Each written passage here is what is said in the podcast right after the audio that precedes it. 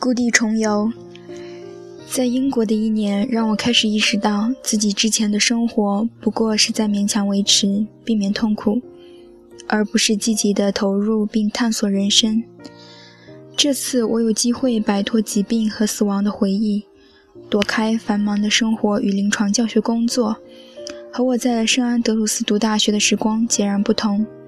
那时，我获得了久违的表面平静，能够有个疗伤和思考的地方，但重点是疗伤。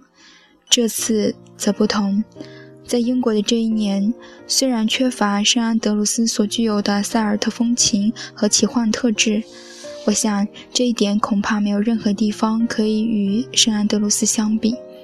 但是这次，我找回了自己。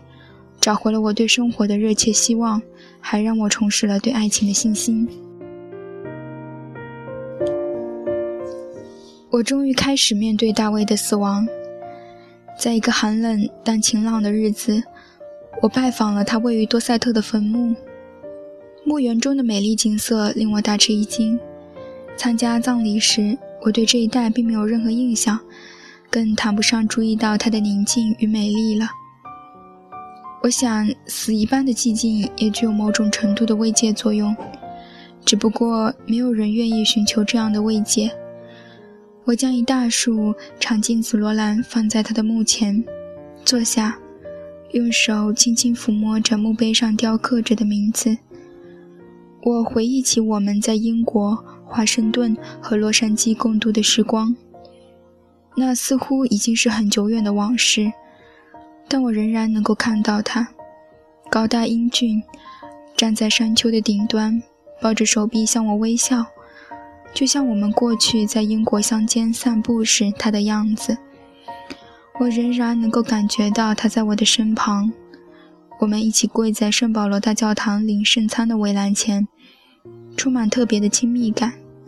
我仍然能够清晰地感觉到他用手臂紧紧拥住我。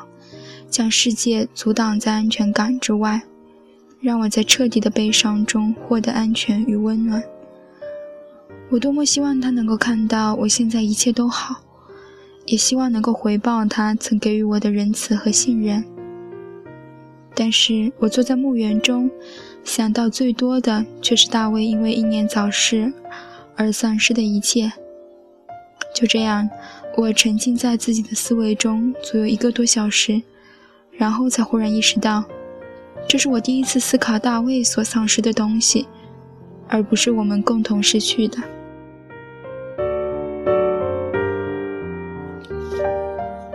大卫对我的爱和接纳超乎寻常，他的坚定和仁慈支持我，也拯救了我。但是他最终还是离我而去了。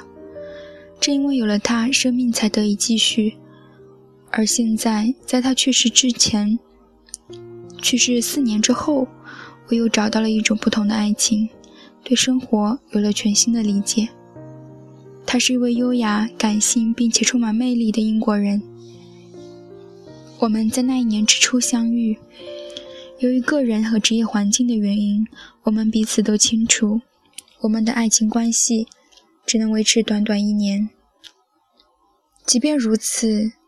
这段关系仍然开启了我封闭的生命，温暖了我冰冻的心灵，让我重新成功的找回爱情与欢笑。